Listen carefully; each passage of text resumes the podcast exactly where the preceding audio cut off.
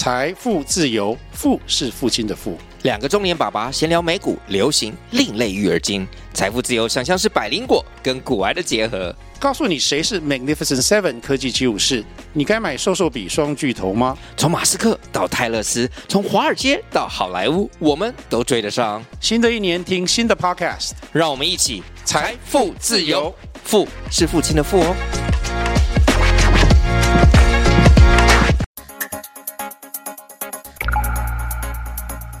家好，我是浩中，我是威力，欢迎收听冰角新闻。任何成功的节目都一定会经历过这次的经验，嗯，就是这是我们对这期节目的第二次录音，没错。因为刚刚不知道是机械故障还是人手故障，我的 我。我的人类智慧忘记按按录音按钮，没有按到录音钮，所以我们要重录一次。不过没关系，太精彩的内容，所以再讲一次也是很乐意的。我们今天要跟听众朋友聊一下人工智能。嗯，那虽然是聊人工智能，但是呢，其实我们现在大概的工作流程啊，其实也没有太常使用人工智能啊。但是我身边已经很多朋友都用 OpenAI 用那个 ChatGPT 来做写信啊，写一些文本啊，跟业务合作单位你要跟他讲一句话，然后就给他一些关键词，对，他就自动给你生成一篇哦有起承转合、温馨并茂的文章。没错。而且大家只要有在看新闻的话，应该也知道，就是现在整个人工智能的产业其实非常蓬勃，嗯，而且它的投资的母公司微软也靠这个，其实。呃，整个股价一直大涨，大家都认为它押对宝了嘛，甚至有可能超车 Google 成为最大的搜寻引擎都有可能。那呃，人工智慧的这个聊天公司 ChatGPT，它母公司是 OpenAI 嘛？它在今年一月也获得了一百亿美元的融资，现在整个公司的价值已经预计高达两百九十亿美元了，是全球最值钱的人工智能公司之一。不过，我们一般讲到人工智能的时候，我们可能想到的就是西方这些苹果啊、微软啊、Google 这些大公司，里面有一些很厉害的发明家。很厉害的工程师，他们创造出一些很强的云端运运算的机器，大概想象都是这样子。但是实际上，大家要知道，现在的人工智能，它其实还是需要有一大票的人工在后面去推行这个人工智能。他要在背后去训练这个 AI，让这个 AI 不要说错话，不能说出太暴力、太色情或者违反法律的相关内容。那这群人其实他们的劳动条件，以及特别是我们今天要多谈的，就是他们的精神状况、心理状况、心理健康，其实是被大众忽视，也被科技公司忽视的。今年五月啊，美国 NBC 新闻台他就揭露了，呃，一名三十四岁的 AI 训练师。他的劳动条件不佳，他每小时的时薪只有十五美元，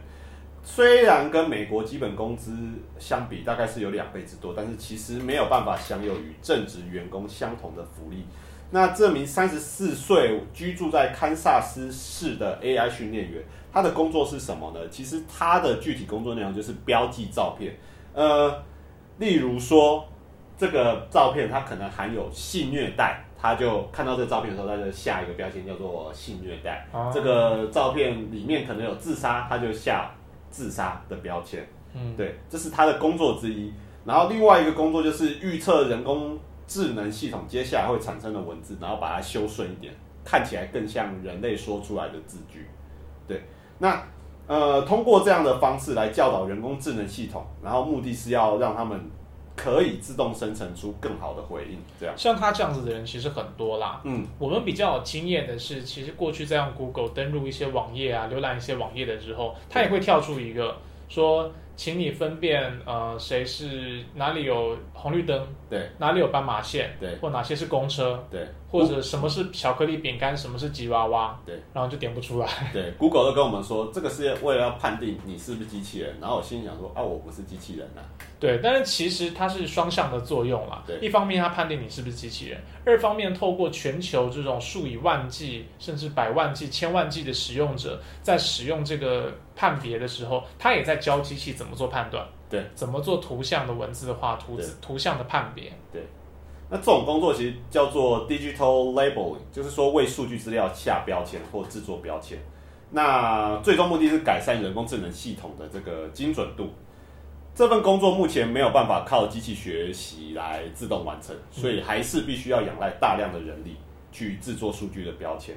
那过去数十年来啊，其实科技公司一直都是仰赖呃大量的人力来完成这样的工作。但是这批工人啊，他们其实技术含量不高，工资也相对低，而且劳动条件跟福利都跟正职员工难以相比。很多科技公司目前都是运用所谓的契约工人，那这些契约工人其实就是就业不稳定嘛，而且得随时待命，而且也没有所谓的医疗保险啊，或者说就是正职员工的其他福利。那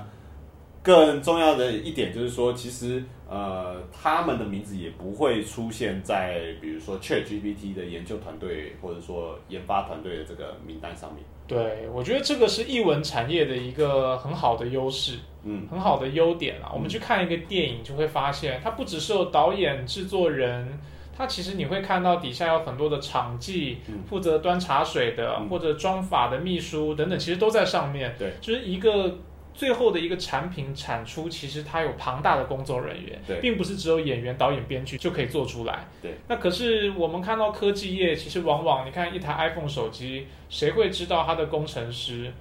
叫什么名字？其实没人知道啊。那你会知道的，可能就是贾伯斯。对，但是到底是谁在安装这些面板呢？不会知道他的名字。根据 Open AI 他自己说啊，他其实公司的规模正呃人数不到四百人。但是呃，但是另外一方面啊，其实为 AI 公司下标签或者说进行内容审查的这个人数，其实员工人数是越来越多嘛。所以可以肯定的是，Open AI 它实际的规模肯定不止四百人。因那原因就在于它其实雇佣了大量的契约工人，还有外包的，还有外包的。那这些外包工人其实不只是在美国，它甚至是到了呃非洲，然后东欧还有拉丁美洲国家。像在肯雅呀，他就雇佣了一批契约工人，然后目的就是要把这些包含仇恨言论跟性骚扰的文字下标签，让最后让 ChatGPT 可以自己去判别什么是有毒内容，什么是不是。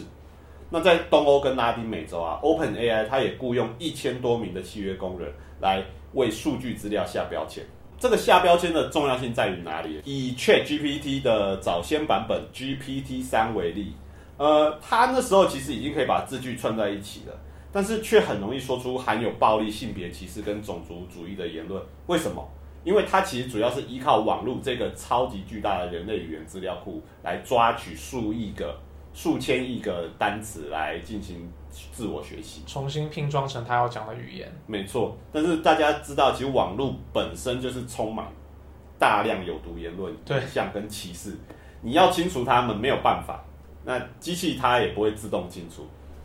只能靠大量的人力来做到这个安全机制。而且 AI 其实特别容易被带偏。没错，我记得在 OpenAI 的这个 ChatGPT 出来之前，前两年 Google 就有试出过一个 AI 模型。嗯，那结果好像二十四小时就撤回了，原因就是因为它一上线，然后就有非常多的使用者去跟它对话。然后对话的内容就是涉涉及到暴力啊、色情啊，所有道德所不允许的、最淫秽不堪的内容都去跟他对话。结果很快的，这个 AI 的模型，它就被训练成一个法西斯主义者，一个白人至上、仇恨有色人种的这样子的一个模型。因为一般人在跟人对话的时候，可能还会知道说，哦，我要拿捏一下道德，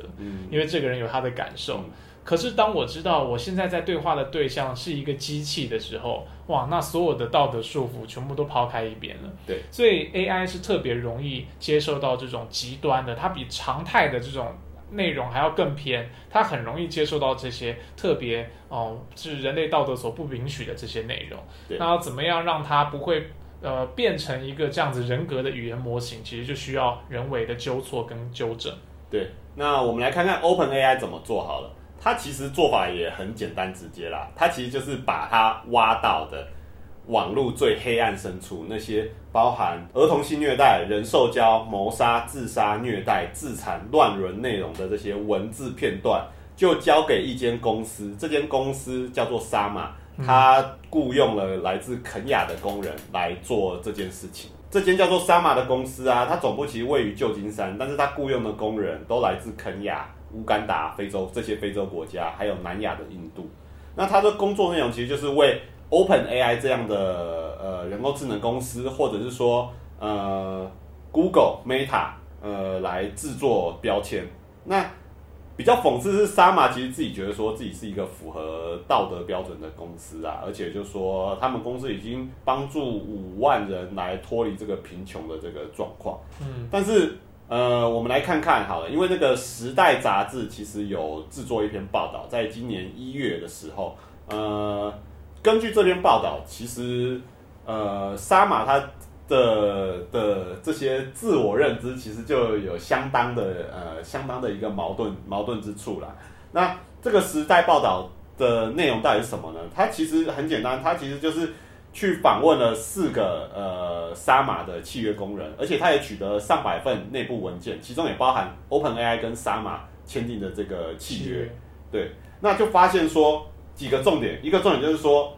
呃，这些契约工人工资很低，每小时工资大概一点三二到两美元不等。第二个，这些工人必须长期接触一些有毒的呃内容，这些内容甚至会导致工人他的心理受到创伤，而且会罹患所谓的 PDSD。因为刚刚讲到这些内容啊，儿童性虐待、人兽交、谋杀、自杀、虐待，嗯可能你忽然乍看一两个会有一种猎奇的感嗯觉，但是你如果一整天上班时间朝九晚五轮嗯班，你坐在那里就要看这样的内容，看它八九个小时，那人真的是会疯掉哎。没错。那根据报道啊，他其实就描述了有一个 Open AI 的契约工人，他其实工作内容就是为数据资料下标签，他就阅读到一名男性跟狗性交的文字叙述，然后这个文字叙述里面其实还包含另外一名年轻的孩童。那阅读这个文字资料之后，他就经常出现幻觉，而且他说啊，呃，其实，在一个礼拜之内，类似的文本还有很多，就不止一个。根据 Open AI 还有三马签署的合约啊，其实契约工人大概呃被分为三组，每组有十个人，就分别要去看性虐待、仇恨言论跟暴力的文字。那他们一天上班，或者说一般的，那他们一般的时间有九个小时，就是轮一班就要上九个小时。轮班制啦，对轮班制，他们一般的期间呢、需要阅读一百五十到两百五十段文本，长度从一百到一千字不等。那《时代》杂志采访了四个契约工人，这些契约工人都说，这个工作已经造成他们的精神创伤，但是沙马却只跟工人提供所谓的健康顾问。这意思就是说，他呃，沙马他其实提供的不是具有专业资格跟证照的所谓的治疗师，对于他们的心理健康其实不够重视。没错，没有提供足够的心理支持。那进一步而言来讲，那个 O Open AI 给沙马或者说沙马给工人的这个工资好了，Open AI 其实是以每小时十二点五美元的代价支付沙马，这个金额是契约工人实际获得薪资的六到九倍。这些契约工人可以分成两类，薪资不太一样，占多数的是所谓初级标签员。这些初级标签员做的工作，其实就刚才讲到的，就是帮数据资料下标签。他们每个月月薪大概是一百七十美元，加上七十美元的这个津贴。这个津贴大概有点像是说，哦，其实萨马也知道说，他给工人看了那么多有毒的内容，那所以有点像是那个补贴未落补金补，贴未绕金这样子，但其实没有明说。那换算时薪大概每小时是一点三二到一点四四美元。那一点四美元就是说，如果你有达标，达到这个你呃规定的这个数量，你就可以获得这个刚刚讲到的每一班要看大概一百五十到两百五十段的这个文本，对对你要看够了才有拿到这个薪水。对对对对对。那另外一批人是比较高阶的，呃，叫做品管分析师，他的工作主要是负责去审核初级标签员的工作内容，但是他的工资其实没有那么，就是没有相对那么高，他每小时也不过就是两两美元。嗯，那作为一个比较好的，肯亚虽然没有最低工资，但是它一般而言，在首都奈罗比饭店的接待员大概一小时是一点五二美元。所以简单来讲，你如果是呃为 Open AI 工作的初级的这个标签员，你的工资可能甚至是跟那个饭店接待员比的话还比较少，更不用说你工作期间其实是长期暴露在这个有毒的内容，可能会饭店接待员可能偶尔会遇到一些 OK 啦，对啊但是大概没有这个在精神上面受到的这种迫害这么严重。对，像这些你工作可能导致的 PDSD，然后低薪，然后而且没有升迁的管道，因为你帮你帮 Open AI 工作十年，作为一个契约工，你很难去想象说未来会成为 Open AI 的研究员。对啊他他的制度不是这样子。嗯，对，所以种种种种原因，今年五月一号呢，一百五十个为 Meta、字节跳动还有 Open AI 呃工作的这些内容审核审核员，他们就在肯亚的首都奈罗比投票，决定成立内容审查员的工会。其实这蛮有趣的，因为你刚刚讲到这几间公司啊，Meta 就是脸书还有 Instagram 嘛，对。然后字节跳动其实是抖音，抖音。然后 OpenAI 是 ChatGPT，对，然后它背后的投资者是微是微软，对，这几间公司其实他们彼此是高度竞争关系，对，但是他们都雇佣同一批内容审查员，对。然后在肯亚，对，所以当他们组成工会的时候，会发现，哎，其实呃彼此虽然是母公司服务的对象，业务单位是竞争对手，对。但是他们成立的工会等于说是跨联合所有的这种企业的内容审查，有点像是不管是 Nike 的球鞋、Reebok 的球鞋，很有可能都是越南制作。对，同一间工厂做的，，对，嗯，不同产线而已，没错或者可能就在隔壁，没错，那来讲一下这个工会的成立好了。呃，故事可以追溯到二零一九年啊，当时沙马其实解雇了一名工人，这名工人其实是为 Facebook 从事内容审查的，他叫做 Daniel Modan。Daniel Modan 他当时只有二十七岁，而且来自南非。他原本的目标是想要成为一个律师，那因缘际会之下，他看到了一幅征才广告，说可以到肯亚奈罗比工作，但其实没有跟他讲说工具体工作内容是什么。那可能本来以为是要去脸书工作，对，有有有可能，对。那他到奈罗比之后，呃，实际工作他接触到的，他看到的第一个影像就是呃一个人被斩首的一个现场影像，他当场吓傻，然后后来脑袋里面就经常出现这一个画面。哇，那他去给医师诊断之后，就发现说自己罹患了 PTSD。那是精神创伤哎，对，那工作一段时间，其实看的内容也不止这些谋杀的影片，他也其实也必须接触呃，包括虐待儿童的这些影像这样子。他说啊，其实自己不是唯一的一个特例啦，他的许多同事其实也有类似的遭遇。他常看到他的同事走出办公室是一边哭一边走出来的，就是代表说，其实内容审查员他们因为接触这些内容，他们普遍受到这个心理创伤其实是很大的。因为这些原因呢，Daniel Modan 他就决定要筹组工会，但是当他要成筹组工会的时候，沙马跟 Meta 他们就决定说要解雇他。那他其实也相当不服输嘛，他就决定说，那我要状告法院，控诉说 Meta 跟 Sama 他们打击工会，而且罔顾那个工人他的心理状况。根据 Daniel Modan 啊，那个内容审核员的工作强度其实非常高，他必须在一分钟不到的时间之内就判断，呃，一个影片它到底有没有包含有毒内容，然后通过审核。所以你想想看，刚才讲到嘛，一般的时间是九个小时，那他到底这个一轮一般到底要看多多多长的这些？非常压缩而且密集的快速浏览一堆这样子同样性质的内容。对对对对对对。当那个 Daniel 状告法院的时候啊，Meta 就说：“哎，没有哎、我们公司的总部不在肯亚，所以那个你肯亚对我没有司法管辖权。”但是后来那个法院其实判判定说，呃，Meta 跟 Sama 你们就是那个稳非常稳妥的这个当事人，所以判定说 Daniel Modan 他可以控告 Meta 跟那个 Sama，所以官司目前还在进行当中，但是。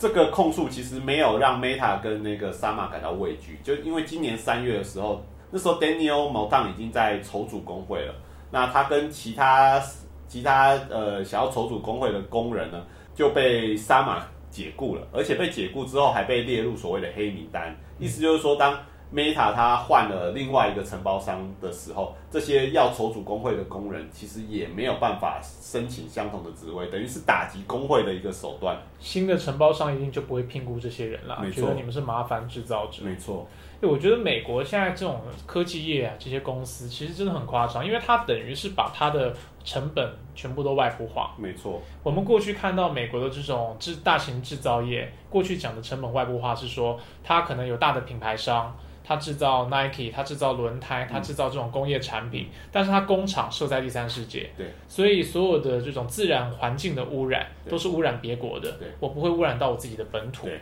但是我们现在讲的这种成本的外部化是心理健康的成本外部化，而且特别讽刺的是，因为近年美国的这种政治正确风潮，其实特别强调要对人的心理健康有重视。对，像美国大学校园现在都有所谓的这个 trigger warning。嗯，如果一个大学教授或中学教授嗯他在上课的时候，比如说我教美国的经典文学，嗯而这个文学可能里面有涉及到一些色情的部分，他就怕说哦会不会勾起你的这个呃精神创伤，所以他都要提前告诉你，嗯提前告诉你说、哦我接下来要上课有这些内容哦，会播放这些影像哦。如果你不想看的话，大学校园还有义务要提供你一个安全空间，嗯让这些不想看的人可以到这个地方来获得支持或获得取暖。某种程度上，有的时候我都觉得这有点太。太超过了，矫枉过正。嗯但是总之，这是美国人现在对对待自己人嗯的一种趋势跟方式。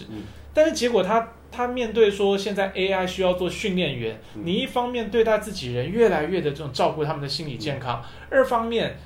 你把这个 AI 的这种训练员全部外包到肯雅。嗯。然后让他们上班第一天没有什么 trigger warning，直接就看到这个断头的影像，嗯。看到这些儿童性性虐待的影像，嗯。所以就是把这个心理健康的成本完全外部化，然后最后获得名声的就是美国科技的巨头，大家觉得哇，你们好厉害，创造出这个全世界最强的人工智能，还有云端运算，嗯对，但是没有想到付出成本跟代价的其实是我们想都想不到的地方，居然在肯亚、在拉丁美洲，在这些地方。没错。所以我觉得，就是我们刚才整段叙述这个呃非洲契约工人的这个经历，其实会发现说，哎，美国政府或者说美国当局，其实在整段故事里面是不现身的，但是他们到底有没有责任呢？呃，我觉得这个是我在思考的一个问题啦。嗯呃，因为我因为其实我们看嘛，就是过去美国本土的一些环境运动或是劳工运动，那他们胜利的时候，其实在国内制定的就是更高的环境标准跟劳动标准。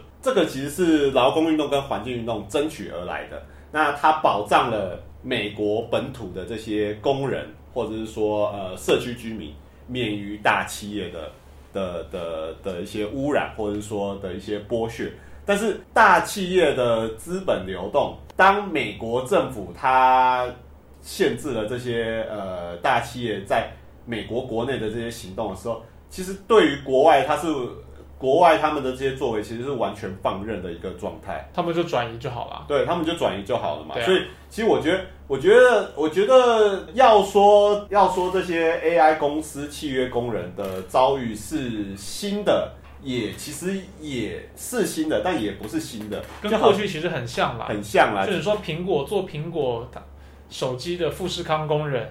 那他这个劳动条件很差，到底是富士康或中国政府的责任，还是其实是美国企业的责任呢？嗯，因为做一只 iPhone 出来，其实富士康赚的钱没多少，主要大部分的获利都还是在 iPhone，、啊是在苹果公司嘛。没错，或者像所有的这些做球鞋的哦，在越南、在中国做球鞋的，其实获利也都是 Adidas 在赚啊。所以最后那个施加的压力，应该还是要针对品牌上啊。不然像你看 Sama 这种公司，对，其实它可以今天叫 Sama，明天叫 Masa，它可以成立，这样子啊。对啊，它可以成立一堆的这种外包公司，然后可能都是同一群工人，但是如果 Sama 被罚了，我就换一个外包公司就好了啊。或者是说，哎、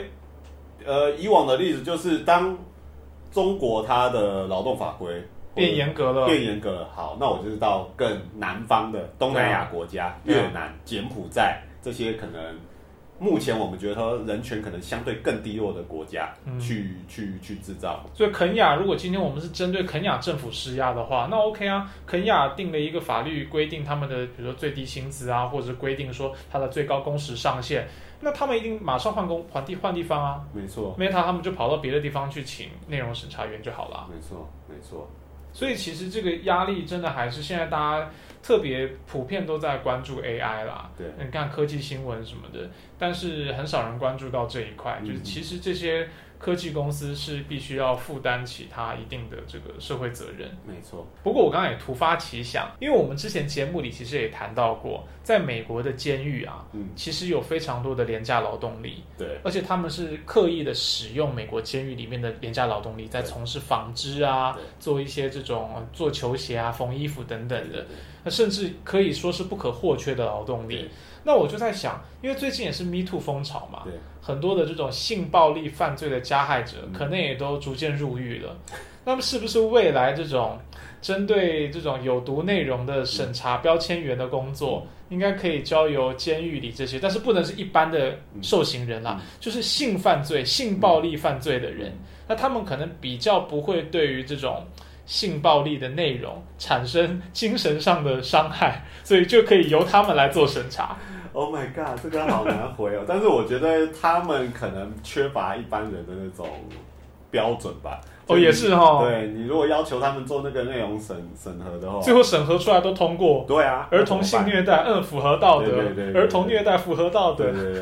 对没错，也会有说好啦，这是个馊主意。对对对，好啦，当然这只是开玩笑而已。嗯我们之后其实还是要持续关心一下，就是这个 AI 的发展啊。嗯当然主要是多关心一下 AI 发展的过程当中，可能有很多我们不知道名字，然后不知道他们在哪里的人，但是其实他们一起支持了这个技术的进步。嗯当然在光鲜亮丽之外，其实还有这个阴暗的一面。没错。好，以上就是我们这一集节目的全部内容。如果喜欢我们节目的话，请给我们五星的好评、按赞、分享，也把节目推荐给你关心国际新闻的朋友。嗯冰角新闻不止冰山一角，我们下周见啦，拜拜